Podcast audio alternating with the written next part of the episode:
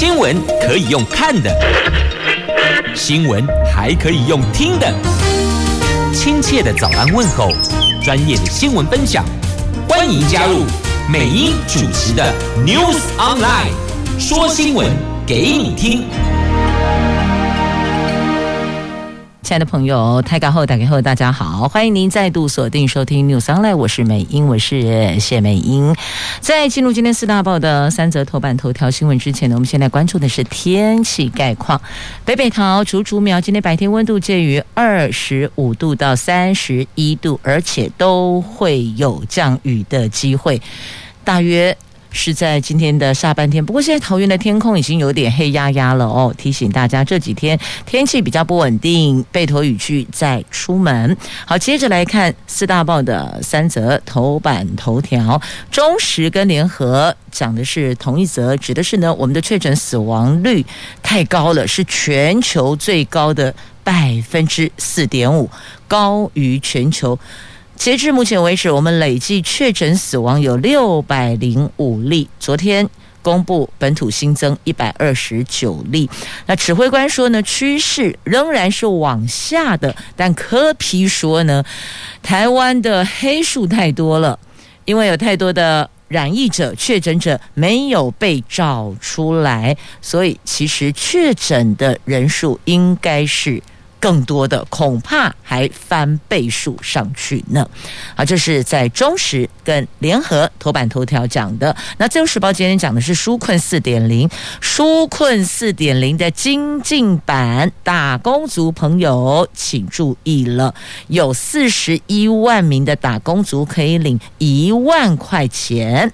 经济日报头版头条讲的是股票。台股作帐行情修滚滚呐，集团攻集中市场，投信锁定贵买。好，以上是今天四大报的三则头版头条新闻。好，我们先来关注。在今天中时跟联合头版头所聚焦的有关确诊人数的问题，柯文哲认为黑数太多，陈时中说趋势还是往下，也就是说呢比较和缓的方向了。好，疫情影响了全台湾的民生经济，行政院昨天通过纾困四点零精进方案，扩大了纾困范围，新增打工族加码劳工纾困贷款名额，同时也取消了六月份。的夏季的电价计费等等，预计整体纾困者将达到八百二十万人。但因为减收电费受惠的用户达到一千零九十五万户，那防疫三级警戒期间，居家办公、上课等等，导致家庭用电量增加，所以台电针对。住宅用户的部分，六月份不实施下月电价，将改以非下月电价计费。预计受惠用户大概一千万户。另外，因为疫情影响导致发生重大困难的服务业还有农业用户等，今年的五月到七月的电价也有减免的优惠呀。那疫情发生到现在。因为染疫而死亡的人数，昨天再增加六例，从去年累计到现在，已经有六百零五名的确诊者而身亡。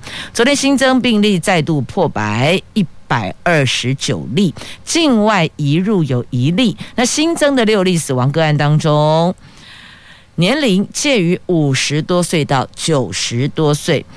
陈时中说，最近案例微幅有往上，但是有整体疫情趋势还是往下走的。那这些案例数当然都跟几个群聚有相关联，相对数字就会比较多一点点。那这个部分跟科批所认知所。他所感觉的、所指出的问题的所在哦，这还剩有一点点出入。我可比觉得黑数太多了，所以每一天公布的确诊数字哦，那个参考价值也是存疑的。那追究就是要做普筛、广筛，大家做筛检，才能把没有症状的确诊者找出来，才能断了这一条隐形的传播链哦。这是台北市长柯文哲他所指出的。在中时头版头，今天的新闻标题就是把重点从这里切进去哦，要强调就是没有症状的确诊者还在自由走动，因为他自己都不知道他确诊了。那要怎么样才会知道呢？这无症状确诊者恐怕只能透过筛检才能够找出来了。那外传三级警戒可能会延到中秋节。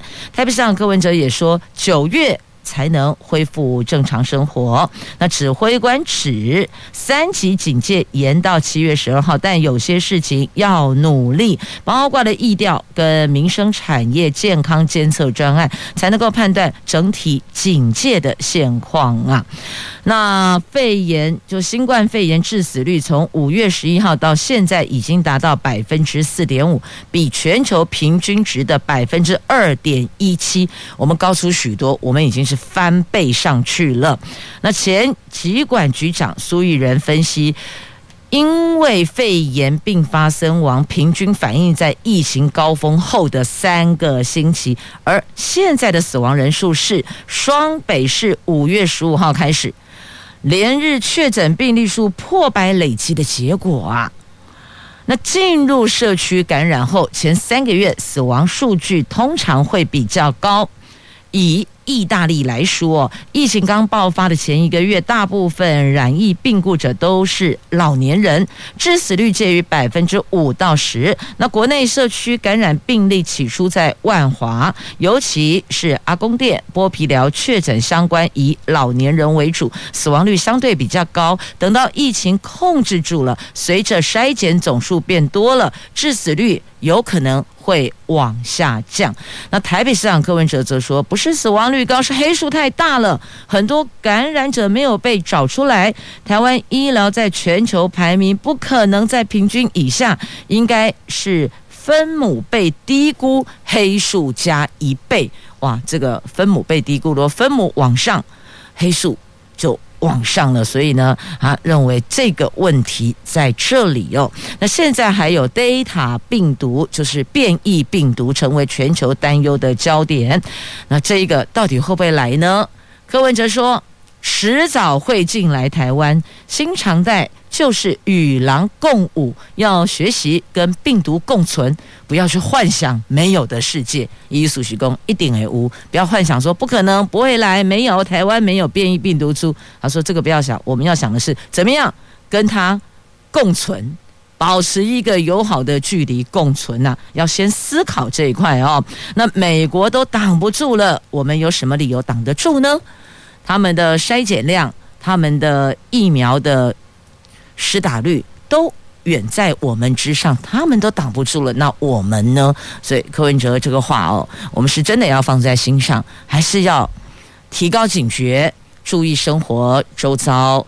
那防疫指引中所建议的社交距离、口罩消毒、清洁工作等等，这些我们还是得谨守，千万不能松懈呀。继续关注的焦点是纾困四点零。四点零精进版底加啦，打工族朋友可以领一万元的纾困了。昨天行政院公布的纾困四点零精进版方案，劳动部将发放一万元生活补贴给部分工时受雇劳工。六月二十八号上午十点开放上网申请，预计三个作业天就可以入账了。初步估计将有四十一万名的打工族受惠。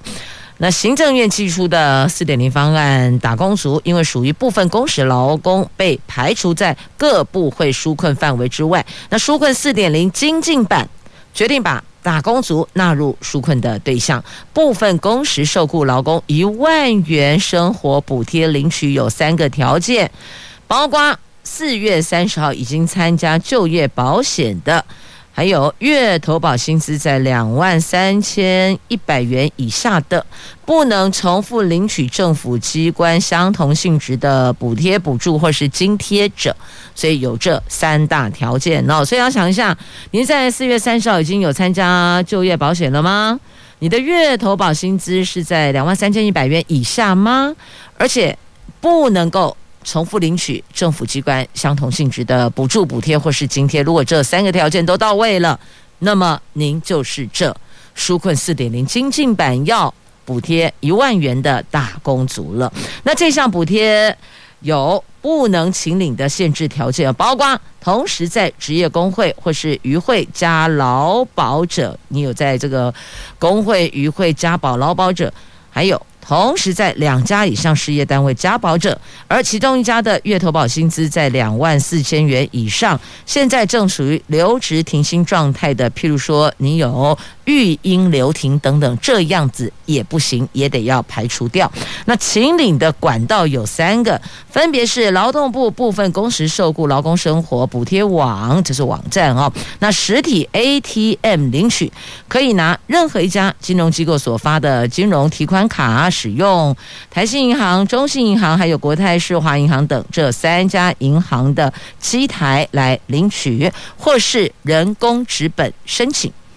劳动部条件及就贫司长说，这项补贴请领条件之一是四月三十号当天已经有加保就保者，那你不能够现在跑去加保，这样不行哦，一定。得在那个时间点之前就已经有加保的。那设定这一天的原因，就因为跨部会共识，再者是劳就保资料以月作为计算的单位哦，那这一天刚刚好是月底。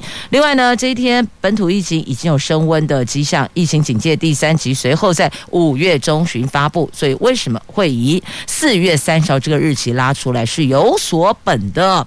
那初步估计有四十一万名的打工族朋友受惠，其中大概二十一万人是来自疫情严重受创的住宿及餐饮业者。批发还有零售业有居留证的外籍配偶可以加保就保，如果符合请领资格条件，也可以请领这项补贴。反正就那三个条件，三个条件得到位。才可以请领哦，因为也必须要避免现在突然加保的也不可以，所以有一个时间点刚好也拉在疫情升温前，也拉在三级警戒之前，所以那个时间点来做一个基础日。所以如果假设家中有家人、亲朋好友是打工族，那么请他了解一下这个方案内容是否符合精进版所要照顾的。对象呢？来，继续我们来看《经济日报》的头版头条的详细新闻内容。来看台湾股市，距离季底这一季啊，季底剩下四个交易日了，做账行情启动。集团股主攻集中市场，投信则是主打柜买市场，齐步作账啊！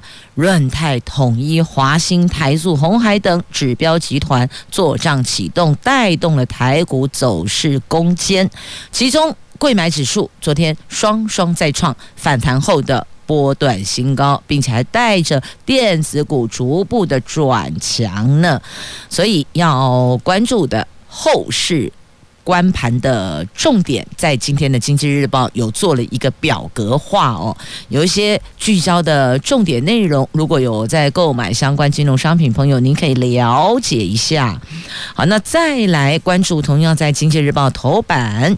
在头版下方有无薪假的人数增加了，九百八十七家业者实施住宿餐饮业沦为重灾区。学者说，恐怕这个会是失业潮、到闭潮的前兆呢。全国防疫升级到第三级，而且延长到七月十二号。国人因此减少外出，也冲击了民间的消费力道。减班休息，也就是俗称的无薪假，也急速增温。根据劳动部所公布的最新的统计指出，目前实施无薪假有九百八十七家，一个星期内大增三百六十二家，人数更是首度破万人，达到了一万零两百二十九人。其中以住宿餐饮业暴增将近两千人是最多的，所以其实百工百业都有这个状况，都受到疫情的冲击跟影响。那当中的重中之重就是住宿餐饮业，就是观光产业的相关业者，都受到波及跟影响。那当然，从业人员也连带的被影响了。好，这个是在今天《经济日报》头版版面的三大新闻之一。那还有一个是夏季电价的部分哦。那因为在节目的前段有带您聚焦了夏季电价暂缓，针对住宅用户哦，一般住宅用户哦，不是那个工业用电大户啊。好，这个区块。是在《经济日报》跟各报头版版面有聚焦的内容。接着，我们再来关注的这个是疫苗，来关心疫苗，因为最近大家发现了一环哦，明明台湾的疫苗就不够，没有办法让所有的国人都接种，那可是呢，有发现一个状况，疫苗残剂，也就是每一罐疫苗打开之后没有施打完毕，那这个怎么办呢？又不能够继续放下去。那如果没有施打完毕，只好就把它给丢弃了。你不觉得看起来很心疼、很可惜吗？那现在该怎么处理呢？建议方案有很多，有人就说就。马上开放给下一个顺位来施打。问题是谁能够知道说我这个施打站点今天会有多少瓶的疫苗残剂呢？我没有办法抓出来呀。所以有建议的声音说开放一般民众预约，等于说我先来登记了，我随时等候通知的概念，就是有点像我们在机场补位啦，你就在现场等。刚好有人退掉，你就立刻补上去，类似这样。但是诊所不能够说你每天站在那个地方等，说哎，今天那个有没有疫苗残疾轮我打啊？不行，你等于是先行预约，大家通知你，你得赶快到场，大概是这样的一个概念哦。那七月一号起开放第一类到第八类的疫苗接种对象，而且有近三百万剂的莫德纳疫苗可以接种哦。不过，如果一瓶十人份的疫苗没有全数接种完毕，这个很浪费耶。指挥中心说，预计今天决定是不是要开放残疾提供给一般民众接种。哎，预计今天会讨论，所以媒体哈总是超前部署。啊，我就用超前部署，大家比较习惯，也能够一听就了然意思哦。你不觉得都这样子吗？长多媒体比指挥中心公布的还要早一个晚上。昨天晚上排版父子，那今天我们看到了，他中午的记者会才要进一步公布。所以你说哦，但是呢，也发现哦，媒体的鼻子挺灵的耶。每次超前公布，大概跟最后指挥中心正式公布。相差不远，对吧？那个七月十二号警呃三级三级警戒到七月十二号的，不就也是这样吗？其实过去好多了，好，不管只要内容是属实的，让我们先心里有个底，也是可以接受的啦。所以今天会讨论，然后决定到底要不要开放给一般民众预约。其实我觉得也是可以的，不然你那个残疾也是要丢掉啊，不是就怕剩诶吗？现在疫苗好宝贵耶，就有人打趣说：“这送礼物送什么最好？送疫苗最好。”我们也都知道，但是我们买不到啊。但显示出疫苗真的弥足珍贵，所以您是否也支持？如果是疫苗残剂，就开放给一般民众预约，但是得先构思好有没有可能有。这个道德风险的问题啊，比如说啊，因为要让一般民众也接种，所以就一直打开采打开那个 疫苗，就比如打打呃，这个打开接种之后呢，然后再开另外一瓶，会不会有这种状况？所以这个指挥中心要先构思好，怎么样可以做到尽善尽美？要接种的一般民众，现在怎么排都排不到的民众，有机会可以合于规定。接种疫苗，不管是国人的哪一个顺位施打，亦或者像我们还排在很遥远的后方，那慢慢的等。我也想打疫苗，可是我到现在没有打疫苗，因为我没有在顺位里面，所以我也期盼疫苗数量赶快到位，我可以接种。那这样子的朋友，是否是不是我们就让你开放预约登记？那如果有的话，你是否可以在譬如说二十分钟内、半个小时之内可以抵达？接种的地方，就是你预约的地方，你也得去预约离你比较近的你不要挑一个，你可能车程要一个小时以上的，啊，那种维护聊聊哦。好，那再来这个指挥中心哦，他们会去评估执行面，还有开放的标准，还有一些像刚刚提到类似道德风险，怎么样去做一个规范跟避免。那还有公车司机列为第七类，如果有共识，那就执行。那还有体重比较有分量的朋友确诊后，一直被认为跟引发重症跟死亡有关系，所以还有一个讨论对象就是肥胖者是不是能够纳入第九类，可能增加感染及疾病严重风险的优先接种对象呢？那指挥官说，各方声音很多，那下一步如何开放，必须有专家讨论，也不是他一个人说了算。那根据疫情情况决定目标接种族群，譬如说，染疫风险高，要先保护危险族群，避免他们成为重症患者。那疫情风险低的时候，我们就以恢复社会运作为主。所以。不同的背景情况，我们要抓的重点的先后顺序也会因为这样而被调整。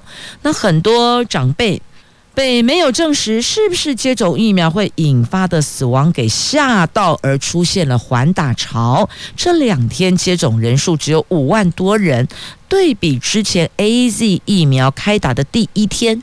施打十五万剂，显然这个差别是很大的哦。那对此，指挥官强调，未来希望一个礼拜就能够接种一百万剂。那如果持续出现缓打潮，就先保留部分的疫苗给目标族群，之后其他的我们就继续往下个别接种别的对象开放。那往下开放的时间也不会等太久，呼吁符合施打资格的民众。尽速施打，下个月一号起，疫苗接种对象扩大到第八类。民众施打的时候可以挑选疫苗的厂牌，所以之前没法挑选，因为就只有一个厂牌，你只能选打跟不打。那现在有两个厂牌可以挑选，那未来如果其他厂牌的疫苗进来，等于挑选的。选项也就会比较多了。在今天《自由时报》头版版面有则图文哦，一百零二岁的任瑞重症康复了。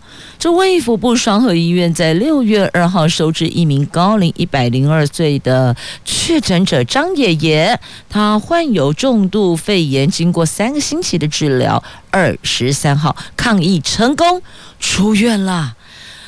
真是不幸中的。大幸哦，确诊高龄长者的身上确实着实难受，而且就现在的状况来讲哦，个人家属也很担忧。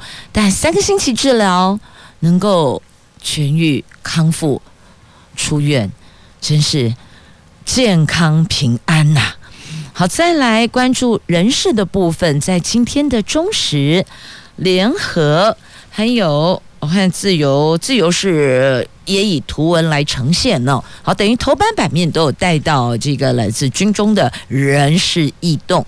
陆军司令由陈宝瑜，这个陆军司令陈宝瑜七月升参谋总长，而陆军司令由第一位原住民徐延甫来接任。这第一位原住民协统的陆军司令丢西伊呀。参谋总长黄树光预定六月三十号届龄退伍，国防部昨天公布了由陆军司令陈宝瑜上将接任，七月一号生效。同时，国防部的军政副部长张哲平调任国防大学的校长，但是国防部并没有公布他的出缺由谁来接任。那蔡政府任内是不是会出现第一位的文人副部长？这个则有待观察呢。那黄树光是前建国造的主要推手，深受总统倚重，但是依据相关条例，二级上将年满六十四岁就要退役，这是规定哦。那民进党立委罗志正在五月间曾经提出陆海空军官士官服役条例的修正草案，参谋总长服役现在最大年龄得由总统核定延长啊，并定定七月一号生效，一度就被指为这个叫做黄树光条款，因为他年龄快到了，所以如果提出这样子的一个修正，由总统来定定的话。那不就是为他即将届龄退役来解脱吗？那未来一年如果完成三读，即将满六十四岁的陈宝瑜，可能就会是第一位的适用对象。因为今年五月提出来的来不及，他六月三十号，所以呢，因为这个立法院还是得要三读通过的，因此比较可能的是下一任的这个总长可能。可以试用试任哦，那这样看起来现在应该就是陈宝瑜了。那总统昨天颁授二等宝鼎勋章给黄树光，肯定任内做到国建国造如期如职的进行，也让国防战力改革有突破性的进展。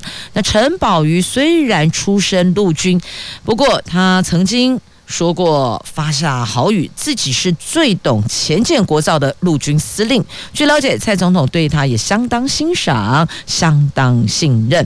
那陈宝瑜的背景是陆军官校六十九年半毕业，曾任六军团的副指挥官、花防部的指挥官。看一下他过去的履历，算是很完整哦。那不过为了避免官兵在他这个极端高温下体训造成热伤害，所以他有下令暂停。哦，那这个部分反而遭到网友攻击，说这个叫做草莓司令啊。那陈宝瑜则亲上火线反呛，自己可以在三个小时四十八分钟内跑完全马，要求网友收回你的措辞哦，你不当措辞，请你把它给收回去哦。这算是还是蛮有胆量的哦。就通俗的话，也就就就小跳出去就。直接呛了，那总统对他也是有所期待，因此委以重任。好，那再来呢，我们要看的这一位是陆军司令了，因为陈宝瑜去接参谋总长，那他留下来的陆军司令谁接呢？由参谋本部的副参谋总长兼执行官徐衍蒲上将来调任，他可是第一位。具有原住民血统的陆军司令呢，这也算是在我们的国防史上写下了一笔记录哦。好，那其他相关的人事异动，包括了有，现在讲的是新任新职哦，总统府战略顾问是张冠群，军备部的军备副部长是王信龙，国防大学校长张哲平，副参谋总长执行官梅家树，他就是接。徐衍蒲上将的缺的哦，好，这大概是几个重大的人事异动，在今天媒体的头版版面都有报道呢。哎，因为国防至为重要啊。那接着我们再来看《自由时报》头版版面还有的新闻，来看这一则图文。其实，在昨天的其他的平面媒体也都有聚焦跟报道。香港《苹果日报》最后一天，啊，今天起没有了，是昨天，昨天是最后一天发行实体版，那它的网络也同样的关闭了。所以在今天的《自由时报》头版版面，针对香港《苹果日报》的部分发了一个图文，写“香港自由已死”。这是今天《旧时报》头版，那详情在内页的 A 版面，您可以自行翻阅哦。那接着我们再来关注，同样在《旧时报》头版下方这一则新闻：美和市弊案，台北市府的前处长重判十年徒刑呢。台北市政府联合开发处的前处长高家农、前科长王明藏被控在任内在捷运新店机场联合开发，也就是联合美和市弊案，使用不实建价报告，低估土地成本，高估建筑成本，使得台北市府少分配将近两千坪的楼地板面积。蒙受五亿多元的损失，让日盛生公司获取同数额不法利益。高等法院更一审昨天依相关的治罪条例重判高嘉农十年，王明藏四年有期徒刑啊！啊，在这里也预请所有的公务人员要当心哦，这帮别人数钞票，但是牢饭是你吃。要谨慎，要当心啊！来，今天我们依旧关注的是跟疫情有关的话题，而是到底这一波的疫情是从哪里来的？最早叫做武汉肺炎，说从武汉出来的。那到底这武汉出来的，它这个是实验室跑出来的病毒呢，还是什么情况造成的呢？那美国的情报首长说：“哎，这恐怕永远会是个谜呀。”因为都只是臆测、猜测、揣测，你缺乏铁证啊！美国总统拜登要情报局去查，到底源头为何哦？这病毒的起源的点到底是从哪里呢？那美国的情报首长说：“哎，这恐怕成谜呀！”他接受。媒体独家访问时坦言，全球将近四百万人病故，就因为确诊而身亡的真相，可能永远会成谜了。拜登上月二十六号指示情报单位朝向自然动物传人，还有中国实验室外泄病毒，从这两个途径进行。疫情的溯源要去把源头找出来，要求三个月九十天内回报嘛。那身为美国情报系统的统帅、物理学背景出身的海恩斯，首度对此做出回应。他说：“我不知道两个貌似可信的理论中哪一个才是正确的答案呐、”他也坦言，情报界绝对。拿不出具有高度信心的证据，我们希望找到确凿的证据，但是要做到这一点，坦白说很有挑战性。它可能会发生，但也可能不会。美国情报界在疫情爆发初期就相信实验室亵渎啊，他们就认为应该是从实验室这一块跑出来的。那拜登上个月命令也说明，美国政府认真考虑这个传闻的可能性。那除了拜登指示的两大方向，韩斯也不排除第三种可能性：科学家为了取样而接触到动物才感染到病毒。但最后如果没有决定性的结论，那别无选择，给拜登等高层满意的答案，这实在没有办法做到哦。所以原来的推测是两个嘛，一个就是哦，是由自然动物传给人，这是一种途径；另外一个就是。中国的实验室外泄病毒，这两个。那现在呢？美国的情报首长说，也有可能是第三个哦，就是。科学家是为了取样，就不小心接触到动物，感染到病毒才爆出来的。好，这种可能性也是有。可是现在糟糟糕的是呢，你没有直接的铁证可以证明这三种。刚刚连他第三种他所推测的哦，那现在总统给的两条路径的二加一，实在没有哪一个有铁证可以支持哪一项的途径是最有可能的，找不到了。因此，恐怕这会成为永远的谜呢。好，继续再来看《自由时报》头版版面下方的中小学延到九月一号开学，教职人员先打疫苗。全国中小学原来是预定八月三十号开学，教育部昨天召开了一百一十学年度的开学日延商会议，决定延后两天到九月一号。到星期三开学，本来是星期一八月三十嘛，现在往后延两天，要给师生完整的六十天暑假，让学校做好防疫消毒的准备，也让全国四十万名的中小学教职人员完成第一季疫苗的接种。那开学前十四天完成第一剂的接种哦。那全国有四十万名的中小学的教职人员列为疫苗接种顺序的第七类，在开学前十四天会完成第一剂疫苗的接种，也就是在八月十八号之前会完成疫苗接种。那公私立大学校院协会等五个团体也争取七万名的大学教职人员列入第七类的优先接种对象。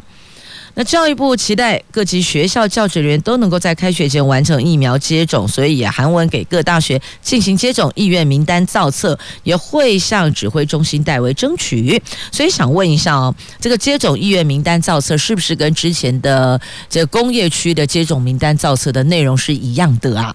他会问你，你愿不愿意接种疫苗？然后好，你如果回答愿意哦，那再来好，愿意接种。那接下来你是不是会同意，就不因为这个厂牌而拒绝接种。就可能，反正配发下来是什么厂牌，因为 A B C D E F，不管是哪一支厂牌的疫苗，你只要说了要接种，同意接种，愿意接种，应该讲愿意接种哦，你就不可以因为厂牌不是你心里所要的就拒绝接种。那时候是说不行嘛，对不对？而且也告诉你说，我现在没有办法跟你保证什么时候可以打到疫苗，然后是打到什么厂牌的疫苗，现在什么都没办法跟你说，而且每种疫苗的可能性都存在，都有。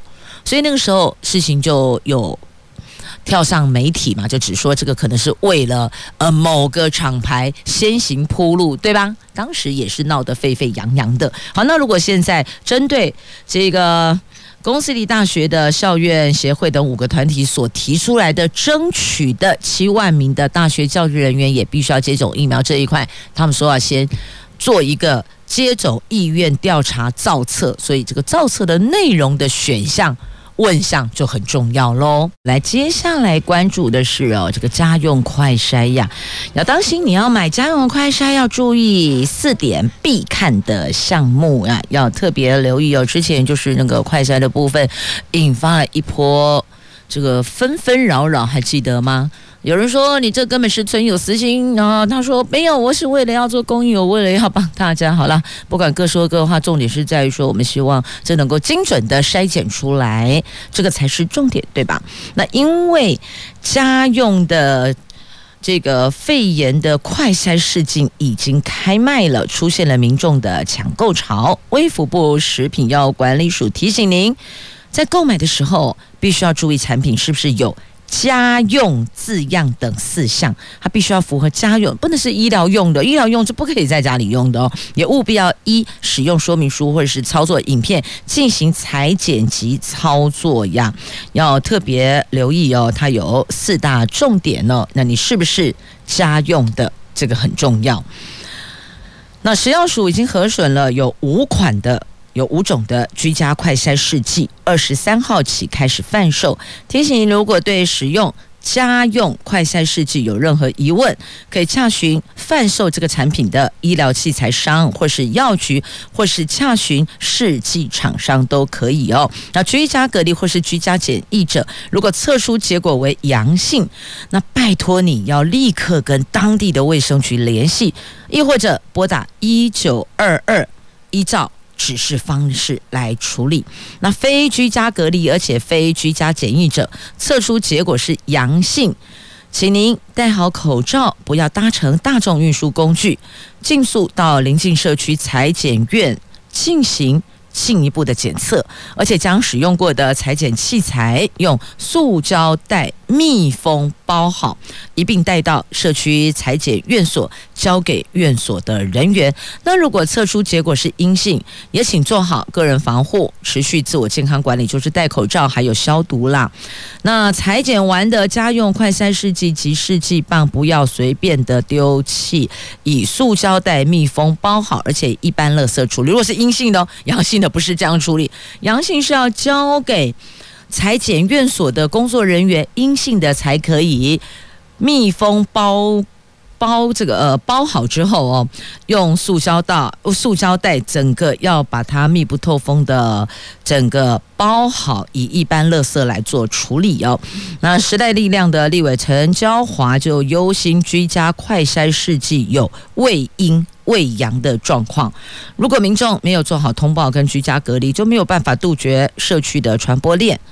那居家快筛并不是居家的必备品，民众有相关的接触史或是相关的症状，建议还是直接到社区的筛检站做筛检，比较精准，因为这个。居家用的就家用的快筛试剂有它的胃阴胃阳的比率是比较偏高一些些的，所以要讲比较精准的，还是要带要到筛检站去做处理的哦。所以这个也提醒大家要特别留意哦。那么消暑虽然核准了产品。满足相关需求，不过居家快筛不是居家必备，而是在确诊数比较高的地区有相关接触史或是不方便去社区筛检站的时候，让您做搭配使用的。如果不方便，那么也有质疑。那就来使用。那如果相关接触史或相关症状，还是建议第一时间就去社区的筛检站完成啊。好，这个是要提醒您的，一定要注意。家用字样哦，这个一定要注意，它有一个那个说明哦，有几个说明的品项的内容。你第一个，你必须要注意有没有家用字样。那再来就是要依照说明书进行裁剪及操作。那还有，如果检测出阴性，阴性的处理方法；阳性，阳性的处理方法。所以拜托这几点要务必要做到哇。好，来看今天自由时报的社会新闻，有一名男子跟女朋友分手，那两个人都各自搬离原来居住所。后来呢，这个男生就去把之前送给女生的一些东西，包括名牌包包等等啊、哦，把它给收回。他认为这个叫做分手后收回我送你的东西哦。可是呢，被告窃盗了，因此大家要当心，要留意这东西送人家，你要怎么证明这个东西是你的？人证。照片都可以当证据，所以难道以后男女朋友之间馈赠物品还要立下字据吗？但就要当心，这也是一种自我保护哦。那或者你送东西的当下就要告诉自己，不管未来如何，绝对不会想要索讨回去。那像这个没有经过同意拿走，那就被告窃盗，他自己心里应该也很闷吧？好，这也提醒大家要当心哦。法律讲究的就是一个证据，你要怎么证明？这个东西是你的呢？好，特别提醒大家，这每天都是跟疫情相关的新闻哦，所以特别把这个社会新闻拉出来提醒，有可能这个会发生在周围的亲朋好友的身上，请大家注意，不要踩到法的红线呐。好，那再来关注一下，这个是国际新闻哦，菲律宾的前总统艾奎诺三世病逝了，享年六十一岁呀。他可是让中国跟菲律宾跟菲律宾的关系一度急转直下的元首呢，他提了南海仲裁案获胜啊！好，六西一呀，他来自政治世家呢。好，那么继续再来看一下，在中时今天 A two 版面跟其他各报内页是有报道哦。中国时报摆在 A two 焦点新闻版面，前副总统吕秀莲说，美国有两个团体表。表达愿意要提供台湾协助台湾取得疫苗啊，那指这世界和平评委会还有世界和谐基金会，那致函给蔡总统，就写信给蔡总统啊。前副总统吕秀莲说，世界和平评审委员会还有世界和谐基金会二十三号联名写信给蔡英文总统。愿意协助台湾洽购三千万到五千万剂的娇生疫苗或是辉瑞疫苗，也强调他们有特殊管道可以联系这两家的药厂，可以为台湾争取到绝对最新原厂包装、交货迅速，等于提出了这三档最新，保证原厂、交货迅速。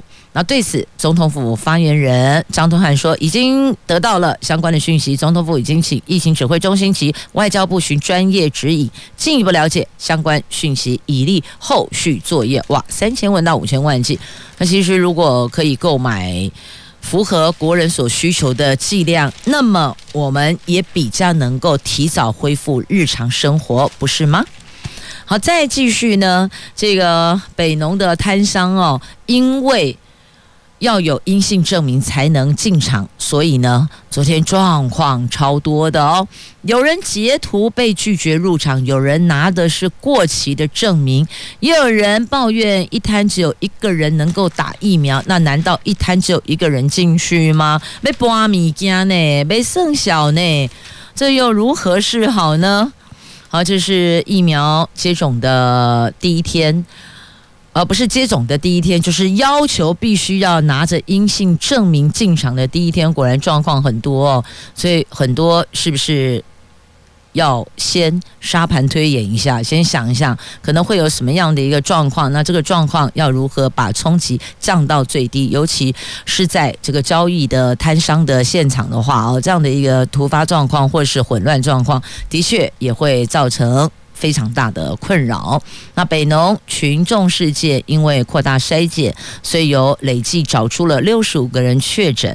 指挥中心昨天启动了市场专案，有摊商不知道，必须要拿裁检阴性的证明才能够进去北农买卖，气得在现场大骂哦啊！这样我要怎么做生意？我们怎样？我货都批来了，我都再来了，那该怎么办呢？难道把整车的这些蔬果坑喉挪吗？那也有承销商抱怨，说好优先施打疫苗，却只有摊位注册人被排入，同摊位的员工不能施打。就算所有摊商完成接种，也只有占全市场的四分之一，难道不会出现防疫破口吗？诶，他这么说，好像也是挺有道理的。所以有些政策要执行哦，如果那个公布的很快，比如说现在告诉你明天要这么做，很多人会来不及应变呐。那这个部分，除非你就是。有把握通知到所有的工作人员跟摊商的注册人都知道有这一项规定，同时能够协助完成规定上所要求要做到的部分，要不然就会像昨天的情形一样，前天宣布，然后隔天早上要求要这么遵守，他们真的来不及呀，白天在休息呀，因为接着凌晨就要进货批货进场啦，所以这个也是要。超前构思的哦，要说声感谢收听，祝您健康平安，我们下周再会了，拜拜。